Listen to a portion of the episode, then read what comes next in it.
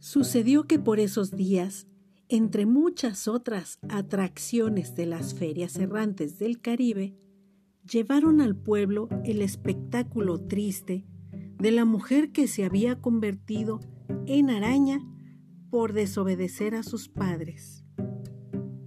La entrada para verla no solo costaba menos que la entrada para ver al ángel, sino que permitían hacerle toda clase de preguntas sobre su absurda condición y examinarla al derecho y al revés, de modo que nadie pusiera en duda la verdad del horror.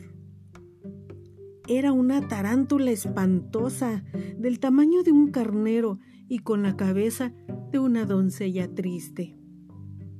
Pero lo más desgarrador no era su figura de disparate, sino la sincera aflicción con que contaba los pormenores de su desgracia.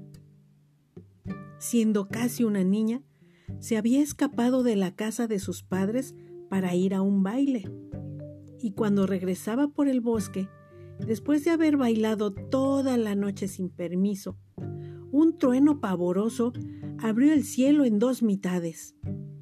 Y por aquella grieta salió el relámpago de azufre que la convirtió en araña.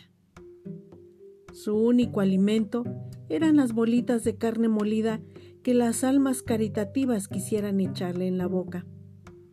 Semejante espectáculo, cargado de tanta verdad y de tan temible escarmiento, tenía que derrotar, sin proponérselo, al de un ángel despectivo que apenas si se dignaba mirar a los que iban a verle.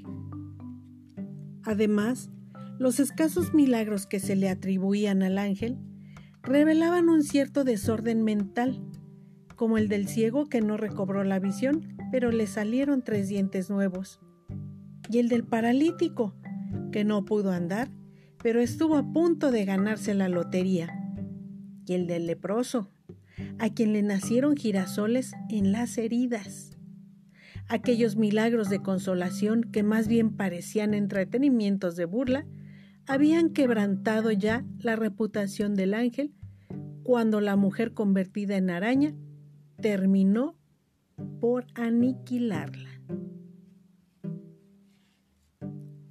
Gabriel García Márquez continuará.